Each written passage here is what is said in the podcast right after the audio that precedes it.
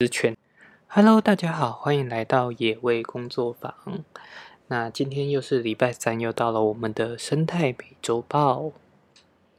呃，这一周开始前要先跟大家讲，对不起，就是本来上周有预计说，哎，可能会在中间可以多发一篇介绍，就是我自己本身的一些背景，让大家比较了解说到底是谁在分享这些东西。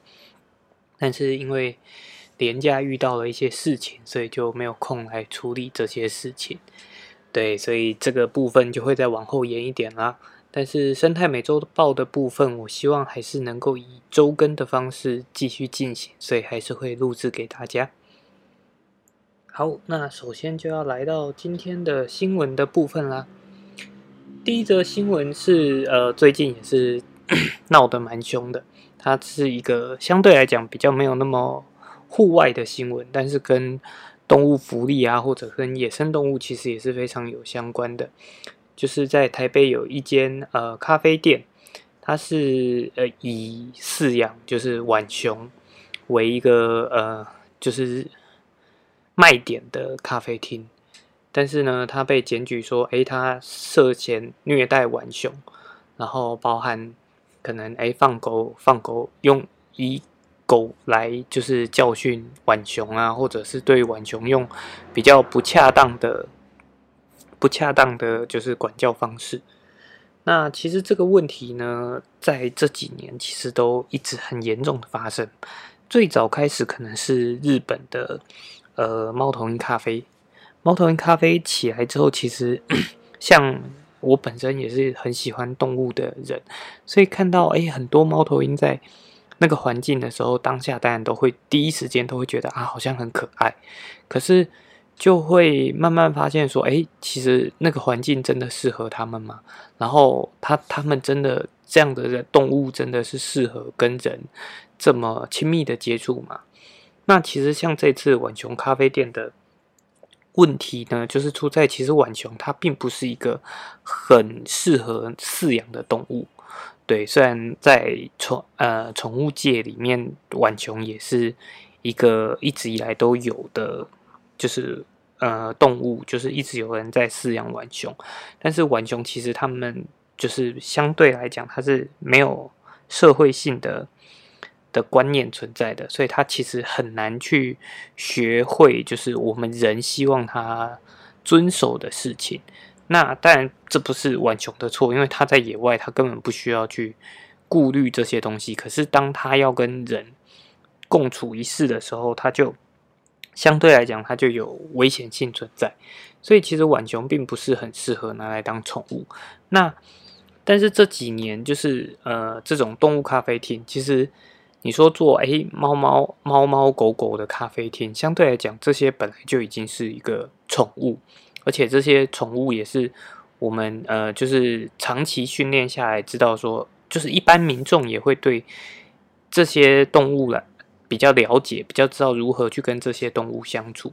那所以在呃在做猫狗咖啡厅的状况下，相对来讲，它遇到的问题不会那么的多。可是当你做特殊宠物，包含浣熊、猫头鹰或者是狐獴的时候，其实它们都有更多的特殊需求存在。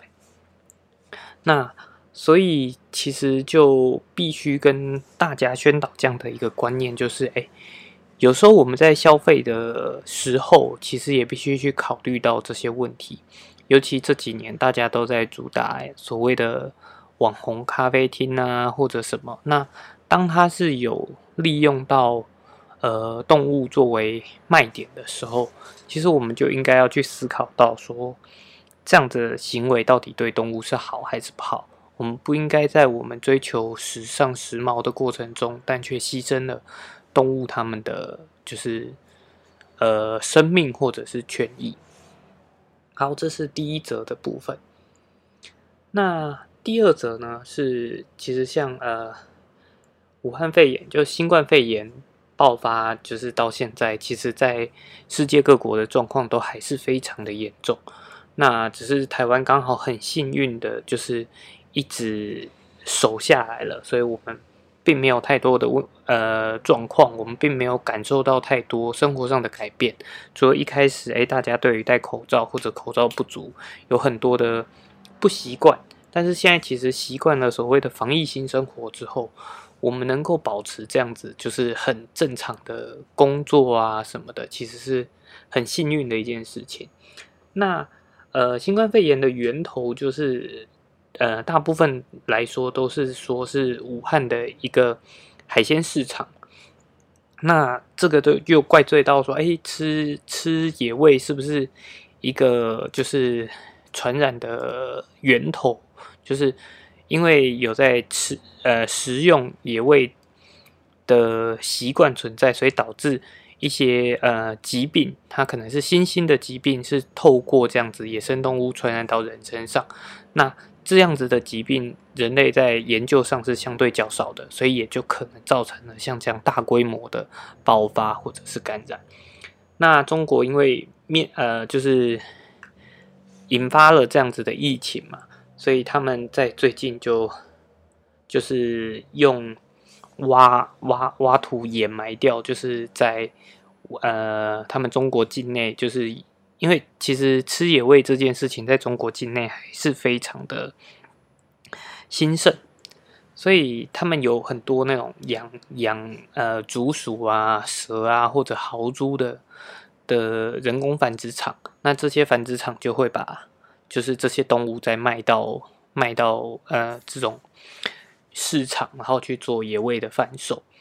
那所以他们中国官方。就为了，为了就是怎么讲呢？有一点遏制这样子吃食用野味的问题，他们就就是呃，就是把很多的这样子的繁殖场给抄了，然后就是然后把这些动物，因为这些动物它要做管理，其实也是非常的困难，因为数量非常的庞大。所以呢，他们就把这些动物给直接掩埋了，就是在远离水源的地方，然后挖了一个深坑，然后用撒石灰的方式将在山区圈养的野生动物进行掩埋。那我个人看了，我觉得这个真的是非常的中国，就是其实很多，譬如包含他们养的这些竹鼠啊，或者是豪猪啊。这些动物甚至它可能都不是这一次，呃，疫情的的源头的，可能就是宿主什么，甚至它可能都不是。那结果为了这样子用这样杀鸡儆猴的方式，哈，就牺牲掉了这些生命，而且这些动物它也是透过人工繁殖的方式去做繁衍的，基本上就是。你要说它是野味吗？其实它也可以算是畜畜产动物了，只是在管理上你要怎么样去规范。然后，当它变成畜产动物的时候，那是不是在于卫生健康上面就要有更高的标准，来去降低它就是携带疾病的这个风险？所以我觉得，呃，像这样子去大量的扑杀，其实。台湾过去发生这样的事情，是在口蹄疫的时候，我们有大量的扑杀了很多的猪只。可是那个是真的迫不得已的情况。可是，在这一则新闻里面，我看到的并不是迫不得已，而是一个有一点呃杀鸡儆猴，为了做出效果而去做的事情，然后就白白牺牲了这么多生命。我觉得是非常的、非常的不好的，对。好，在第三则新闻是，呃，在端午连假的时候，有民众他在花莲瑞穗，然后拍到了一只南蛇，就是呃一一只大型的蛇类南蛇，然后它是无毒的蛇，通常都在呃农地里生活比较多，就是在农地环境比较容易看到。那因为呃这几天真的也是非常的炎热嘛，然后他拍到。的，就是这只南蛇，大约也有嗯一百八十公分左右。然后它要过过马路的时候，可能就是因为呃天气过于炎热，所以柏油路的温度也特别的高。所以呢，他拍下来的画面就就就感受到好像哎蛇要过马路，结果被被柏油给烫伤，然后导致他热衰竭死亡。那不过就是这则新闻爆出来之后，大家第一个反应当然是哇，天气怎么这么热？然后再来是哇，这只蛇好可怜，就这样被热死。那这样的状况有没有可能发生呢？实际上，我觉得是也是非常有可能发生的。尤其这几年极端气候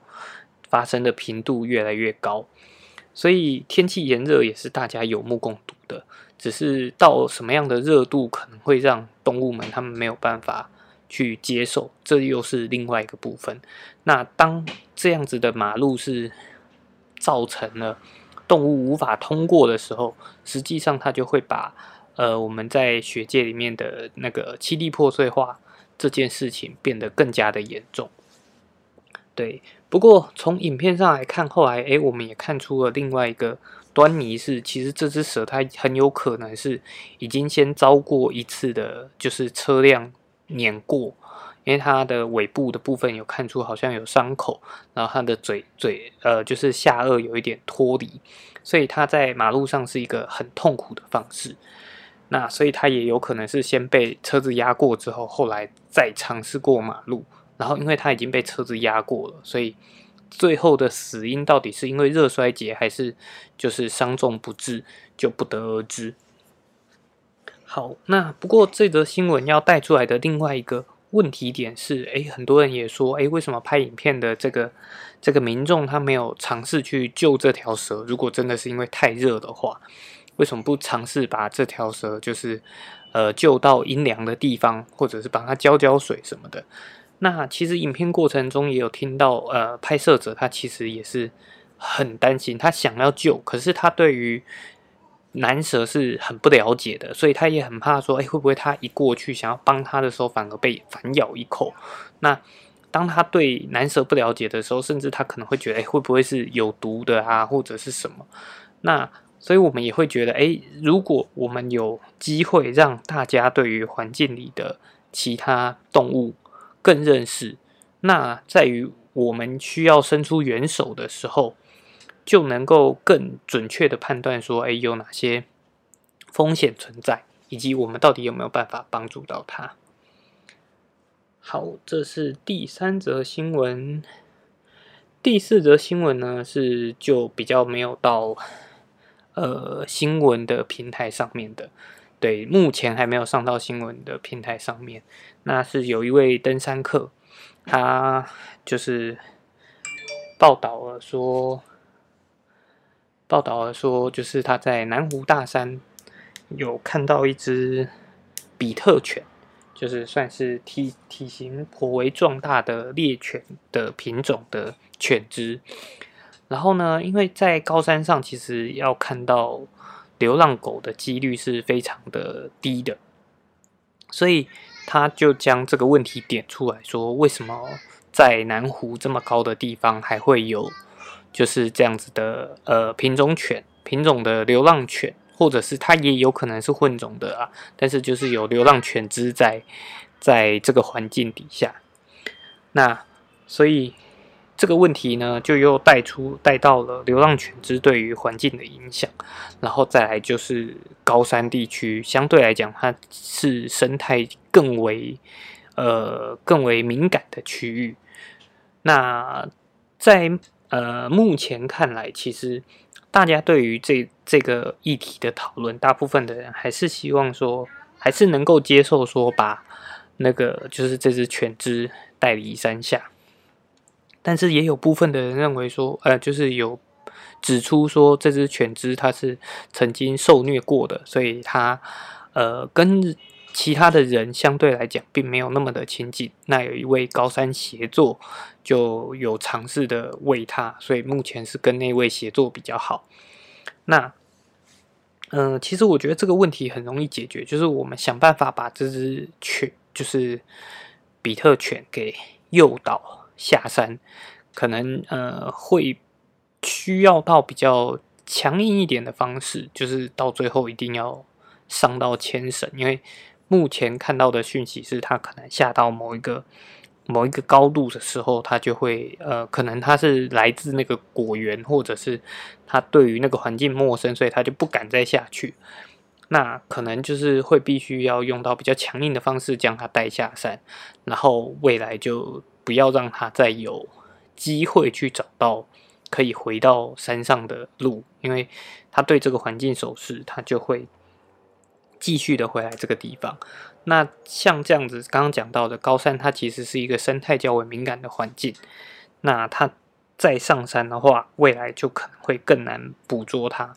然后而且也会。对于环境造成的影响相对来讲非常的大，